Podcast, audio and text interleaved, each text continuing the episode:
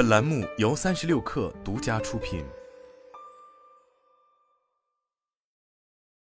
焚烧是处理塑料的常见方法之一，但塑料焚烧所带来的碳排放相当于其自身重量的四倍。此次湛江基地生产的 TPU 材料将从制造、使用和循环三个阶段实现塑料的可持续转型。巴斯夫全球特性材料业务部总裁雍万婷在接受三六碳专访时表示，一月十八日。巴斯夫湛江一体化基地的第二套装置热塑性聚氨酯 TPU 装置正式投产，标志该基地首批装置竣工。这是巴斯夫全球最大的单一 TPU 生产线，主要用于满足亚太市场对于 TPU 不断增长的需求。三十六碳在走访时了解到，TPU 是一种特性塑料品种，其成品是一种类似米粒大小的弹性体材料，有透明、半透明和不透明的多种质地。据介绍，TPU 材料具备高强度、热塑性和耐磨性等性能，其下游应用场景十分广泛。包括汽车、消费电子、鞋类、运动休闲、医疗保健以及工业电缆和电线等各个行业领域。大家熟知的阿迪达斯 Ultra Boost 系列跑鞋，用的就是 TPU 发泡后的材料——发泡热塑性聚氨酯 （eTPU），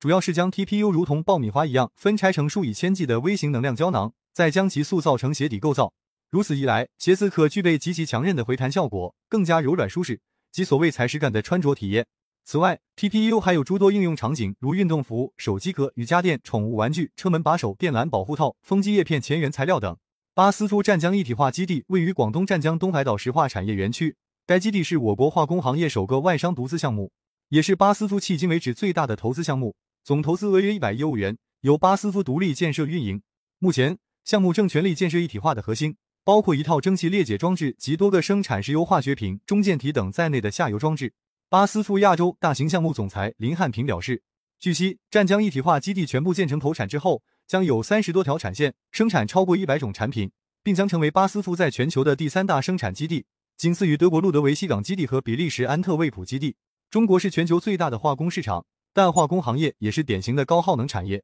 作为全球最大的化工企业之一，巴斯夫将节能降耗与可持续转型视作重点关注领域。二零二三年年底，巴斯夫更新了自身的气候目标。到二零三零年，范围一和范围二碳排放较二零一八年减少百分之二十五，范围三点一碳排放较二零二二年减少百分之十五，即每一千克所购原材料产生的二氧化碳从一点五七千克减少到一点三四千克。巴斯夫计划到二零五零年，范围一、范围二和范围三点一实现二氧化碳净零排放。巴斯夫在绿电使用方面一向表现积极。巴斯夫湛江一体化基地计划到二零二五年实现百分之一百使用可再生能源电力供电。目前。巴斯夫已与国家电投、中国能建广东院签署可再生能源电力采购协议，与明阳集团合作在华南建设运营海上风电场，以实现湛江一体化基地的绿电供应目标。截至二零二二年底，巴斯夫是全国第二大绿电购买方，在长三角地区排名首位。巴斯夫全球特性材料业务部总裁雍曼婷博士在接受三六碳专访时表示，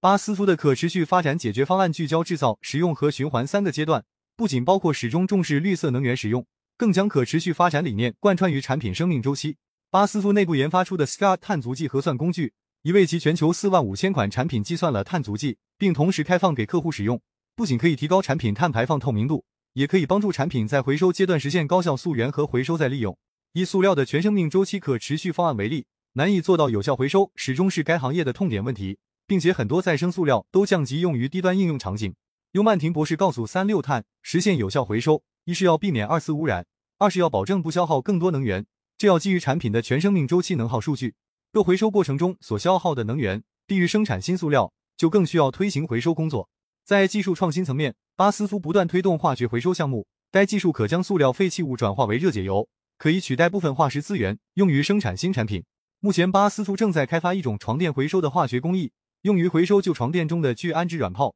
将其制成新料级品质的原材料。供合作伙伴生产新的大块泡和床垫，类似技术也在轮胎回收中有所体现。尤曼婷博士也提到，实现塑料的有效回收也需要市场政策的不断完善，例如欧盟的塑料产品押金制，以及生产者责任制度，即要求生产者对他们所售卖商品的全生命周期负责。这些政策可以为中国完善塑料回收市场带来经验借鉴。